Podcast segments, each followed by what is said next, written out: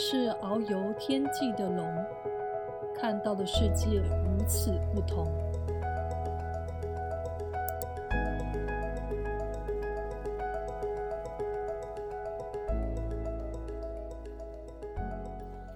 欢迎来到龙天燕的异想世界，我是龙天燕。我是王一，我们今天要来讲一本书，英文叫做《Look Me in the Eye: My Life with Asperger's》，中文译名是《看我的眼睛》。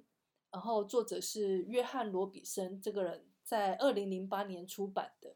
那这本书呢，它是以第一人称叙述，有三十个各自独立的单篇故事，叙述作者从小到大的生命困境。那为什么书名叫做《看我的眼睛》呢？呃，那是因为哈，这个作者他从小到大，他跟人家讲话，他都不看着别人的眼睛。然后他因为他不看他父亲的眼睛，就被他爸爸骂说：“看着我，在隐瞒什么？”那如果他回答没有的话，就会被解释为硬凹，自以为了不起。就光是这一点，他就被呃，就是不停的被骂。就是说，很多人就会跟他说：“年轻人，请看着我的眼睛，跟我讲话的时候看着我的眼睛，你在隐瞒什么？你在逃避什么？”然后大家都觉得他是心里有鬼这样子。但是他就写说。当他说话的时候，影像的出现会让他分神。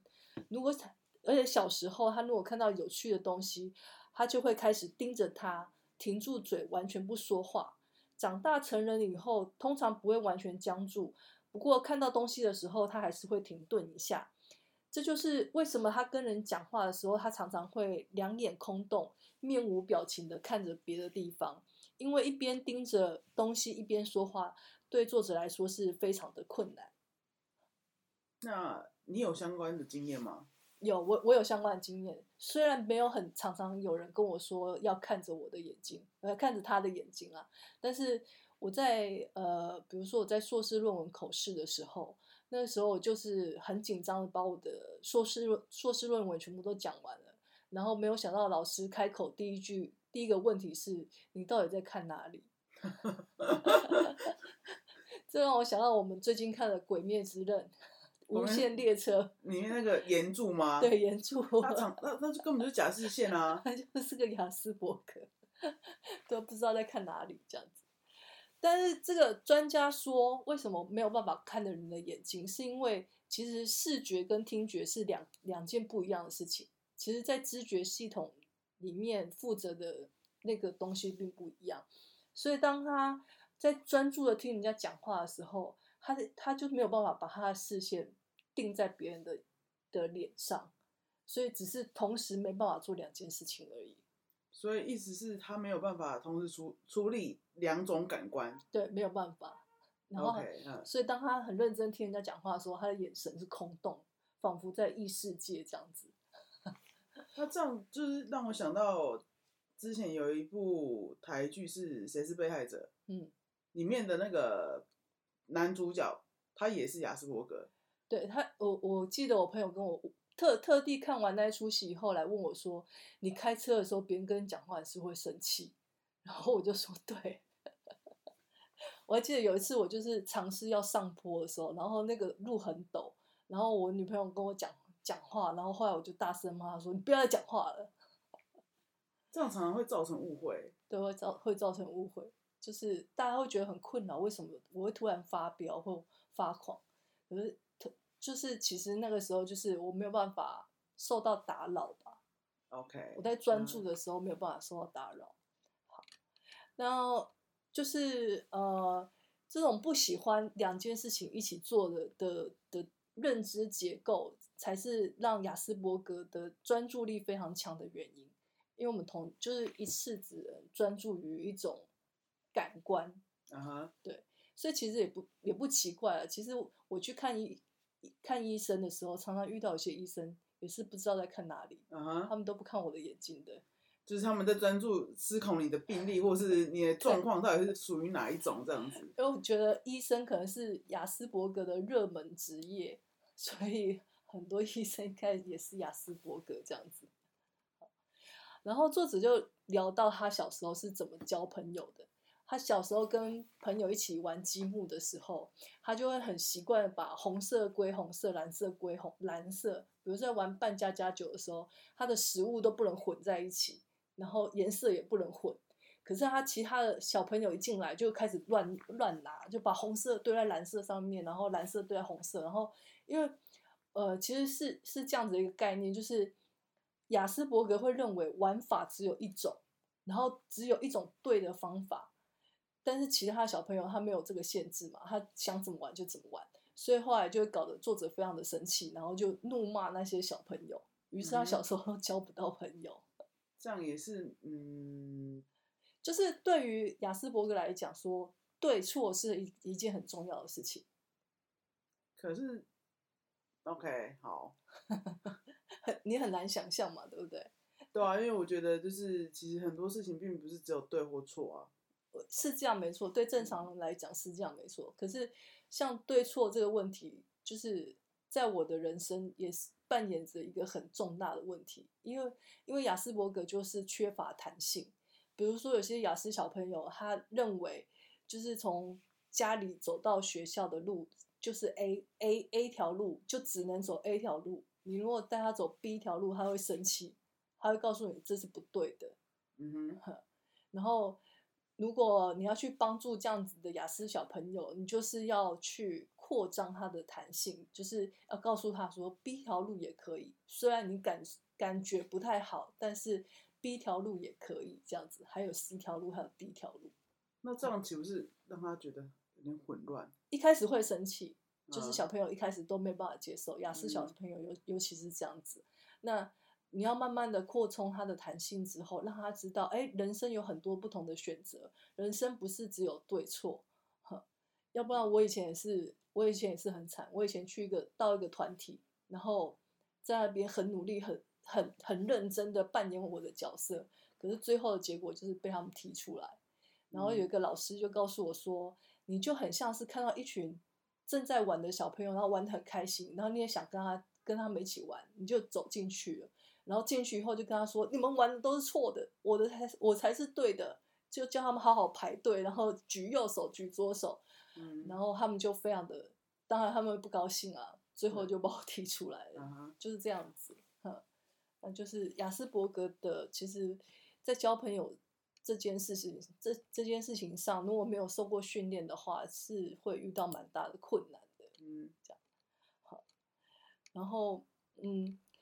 它里面这本书里面有一有一个我还蛮喜欢的章节，是关于就是表情错乱这件事情。表情错乱，对，表情错乱。他说有一次他妈妈邀请他妈妈的朋友叫贝西来玩，然后这个贝西阿姨就说：“你有没有听说伊莲娜的儿子的事情？上星期六他在铁轨玩，结果被火车撞死，撞死了。”然后听到他的话，作者就微笑。然后，这贝西阿姨就转过头来，一脸惊吓说：“什么？你觉得那很好笑吗？”然后作者说，他当时并不知道自己为什么会笑。然后，可是他妈妈就是这些大人们看到他做出这样子的事情，就非常的惊吓，就带他去看心理医生那些的。可那些心理医生就是会把他那个时候，应该其实是那个时候，雅斯伯格还没有被还没有被呃定出定出来这个病。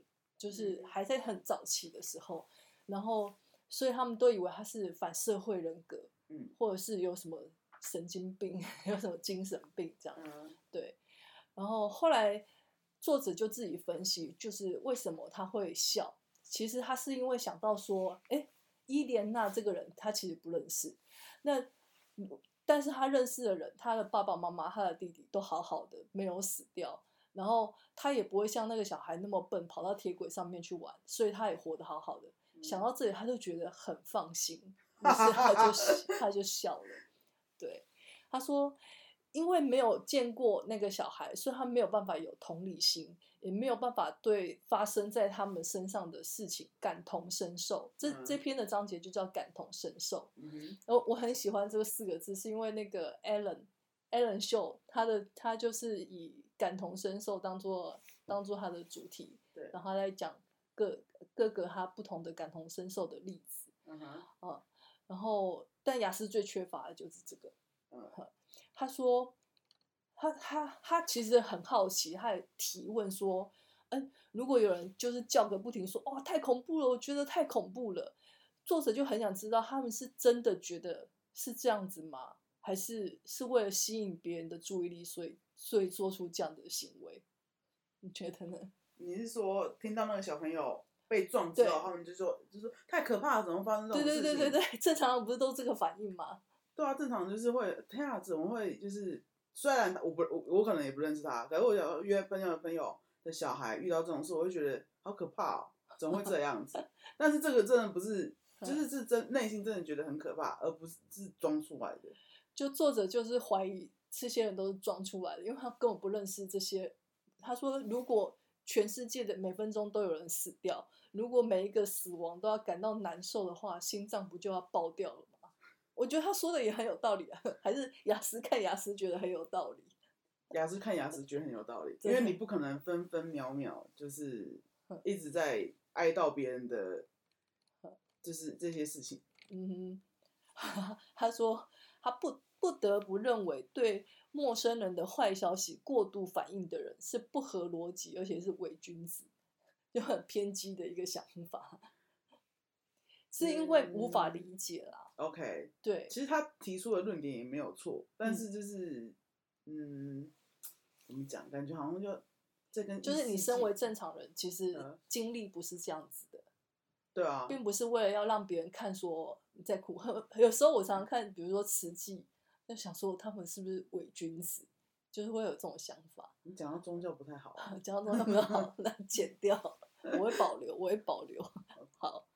然后，因为他是雅斯伯格嘛，所以他从小就展现了组装的天分。他说，在十三岁的耶诞节，他收到了一组那个成套的电子零件组，然后他就跟他那个计算机拼上了，组了又组，然后用了他将近两个星期的时间。然后高中的时候，他就呃要选修电子学，然后他就很轻易的通过了考试。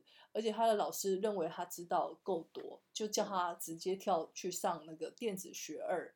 所以他可是上课上了没多久以后，就是他又把它学完了。于是他就是在高中的时候就一边一边打听大学的课，一边自修这样子。打听大学的课什么意思？就是他已经把高中的课程上完了。所以他是自己就是自己是自修嘛？对，他是自修大学的课。嗯，可是他他后来他说他不久他转移到更复杂的实验，但是遇上了障碍。他说大学的工程教科书用方程式来描述东西怎么运作，但是他对数学一窍不通。他可以把方程式形象化印在大脑，只是那些印在大脑的方程式跟书上的那些完全不一样。他是用不同的语言在理解。这件事情非常有趣啊！他说他在书上看到的电波电波图图是一个印在都是陌生符号的方程式，方程式就这样子嘛，就很多陌生的符号，然后旁边一一张图这样子。但是他看到他脑袋里面的电波图其实是跟某种声音做连接的。比如说他看到某个图案就是某种声音，对对，是某种声音。如果他非常集中注意力的话，他甚至可以听到整个电波的声音。嗯，然后一个符号也没有，然后所以就是在这个时候，他对电子跟音乐就是产生的有的交集，产生的兴趣，这样，这一点很有趣。我觉得就是因为我在上心理学的时候，然后我在上一门课叫知觉，然后就在讲述，比如说我们的视觉视觉器官是怎么运作的，然后怎么怎么走到大脑，然后听觉是怎么走到大脑，然后他就会讲到。比如说有一张图，里面全部都是八数字，阿拉伯伯数字八这样好了，然后里面有几散落的几个五五啊，哈，然后如果我们要找出有几个五的话，我们不是一个一个去看吗？对。可是有一些人，他看到五，那五会变成红色的。怎么可能？或者是他看到五，他会闻，他会闻到，比如说树莓的味道。树莓是宝可梦的树莓吗？刚刚在玩宝可梦，你可以用宝可梦来做例子。OK，对，它是会闻到味道，或者是看到不同的颜色的。你说它的系统好像是有交交叉的，然后这个作者他就是有这样的能力，他看到方程式，他会听到声音。很难理解，因为我是文组的。很有趣吧？他说，经过了一点练习，他就是他后来去呃帮一些乐乐手修扩大器啊、音响啊，或是做一些特效吉他。他说，呃，他他就可以把乐乐师的字眼转换成技术的语言，用在设计上。比如说，有些有些乐师跟他说，这声音太黏腻了，然后他就自动翻译成，这声音有很多。偶次斜坡失真，什么东西？再说一次，就是这声音有很多的偶次斜坡失真，就是当你去描述说，哎，这声音太怎样？嗯对对对，然后它就自动有它的一套语言，然后它它是知道怎么根据人家的要求去加强这个偶次斜坡失真，于是它就变成一个还蛮厉害的，就是维修人员。嗯，对。但是他的经历蛮有趣的，这蛮奇妙的，偶次斜坡失真。对，其实我也不知道是什么意思，那大概是一个就是技术的名词，那只是说他的这些能力就是好像天生就有的，嗯哼，他可以把一些很复杂的语言直接声音化，他对他而言是声音啦。嗯，那像对我而言的话，我听到人人在讲话对话，讲任何话啦，任何句子。在我的脑中都会形成影像，嗯呵，所以我以前在剧场当编剧跟导演的时候，我写下来的字其实都是有影像的，都是有影像的。对，就是我写下来的剧本基本上就是导演本，而不是编剧本。嗯，我曾经问过跟我合作的一个朋友，我说你他，因为他说他的脑中是没有出现影像的，然后我就觉得非常奇怪，我觉得哎。那你写写东西或是看到字的时候，脑中就会出现那个字的本人吗？嗯，你你会吗？呃，这样问我不太准，因为我不太写东西。不太写东西，但你看到字，脑中是出现影像的吗？看到字，比如说这个字写一个方黄色的方块好了，我的脑中会立刻出现黄色的方块。呃，OK，你这样讲就是。我觉得我好像有，但是我也不能够百分之百的确定。而且我觉得我就是有一个障碍，如果那些文字或者是声音没有办法让我形成影像的话，基本上我是无法理解。你那所以你也记不住，我也记不住。所以基本上人的名字啊，用念的给我听，我完全记不住。嗯，对，然后也没有办法跟连连连起来，只有在写下来的以后，然后我出现的一个影像。我才有办法把它记住。你必须透过书写，然后配对，或是对对对，然后然后跟某些影像做连接之后，我才有办法把它记住。OK，对，所以嗯，他说雅思的人特别有这样子的能力，然后我是相信啦，就是就是有一些特异功能这样子。好，所以他说呃。他说：“没有人知道为什么一个人会有这样子的天赋，但其他人没有。不过他的确是碰过一些像他一样拥有高深学识能力的雅斯伯格人，就是有一些呃与生俱来的能力。他觉得这部分应该是源自于超级专注的能力。嗯，因为超超级专注，所以有一个呃特殊的神经系统之类的。这个其实真的要问比较。”比较专门的人，我也我也不太晓得。我只知道我在读心理学学学到一个呃镜细胞，就是这个可也许可以。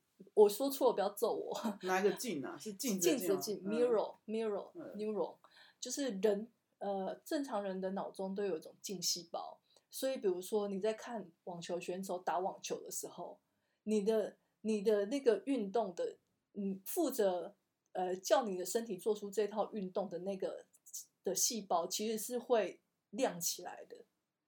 就是比如说，想要我们在看比赛，嗯，那我们其实我们的脑的运动细胞是在动的，对，是在动的，是是亮起来。但是雅思跟自闭症的人，这方面好像镜细胞好像比较没有。那会带成带来什么？就是没有同理心。哦，原来如此，你这样听得懂吗？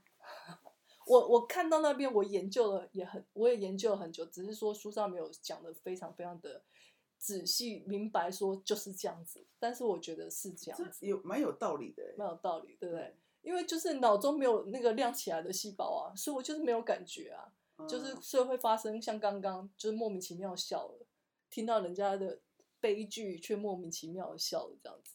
OK OK，好。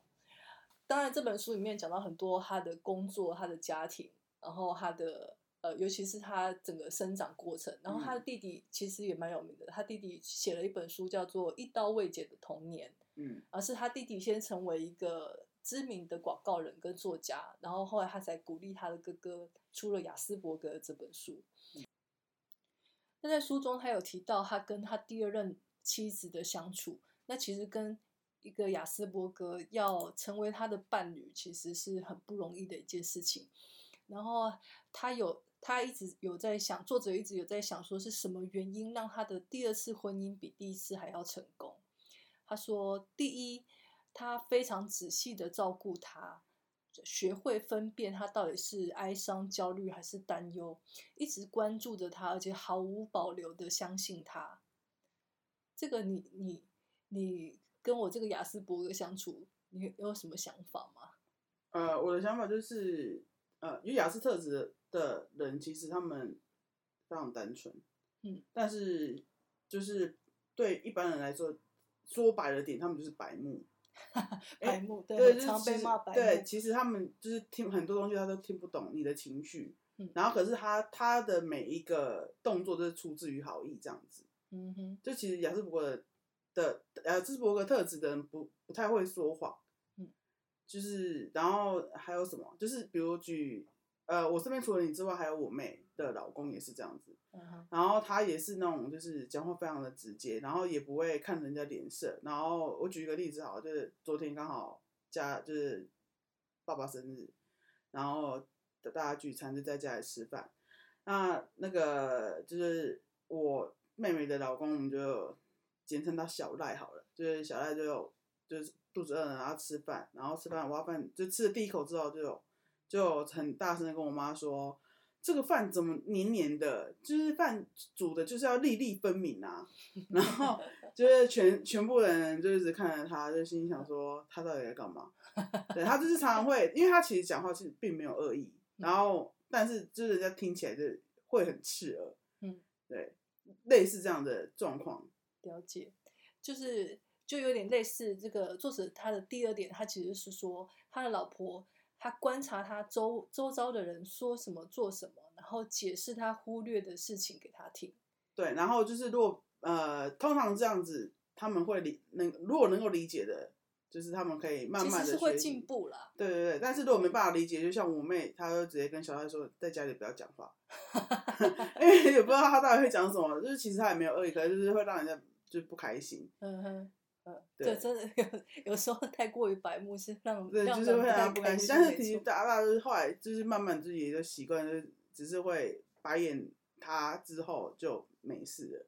可以前就是真的会就觉得真的超超级就是会会会走心吧，就是会往就想说他到底讲这话什么意思？因为他之前常常被我 们根本没有什么意思，对不对？他常常被我们踢出群组，然后就永远再再也不能回来了。嗯哼。很好，呃，他说第三，当当作者一而再、再而三的问同样的问题的时候，他很有耐心。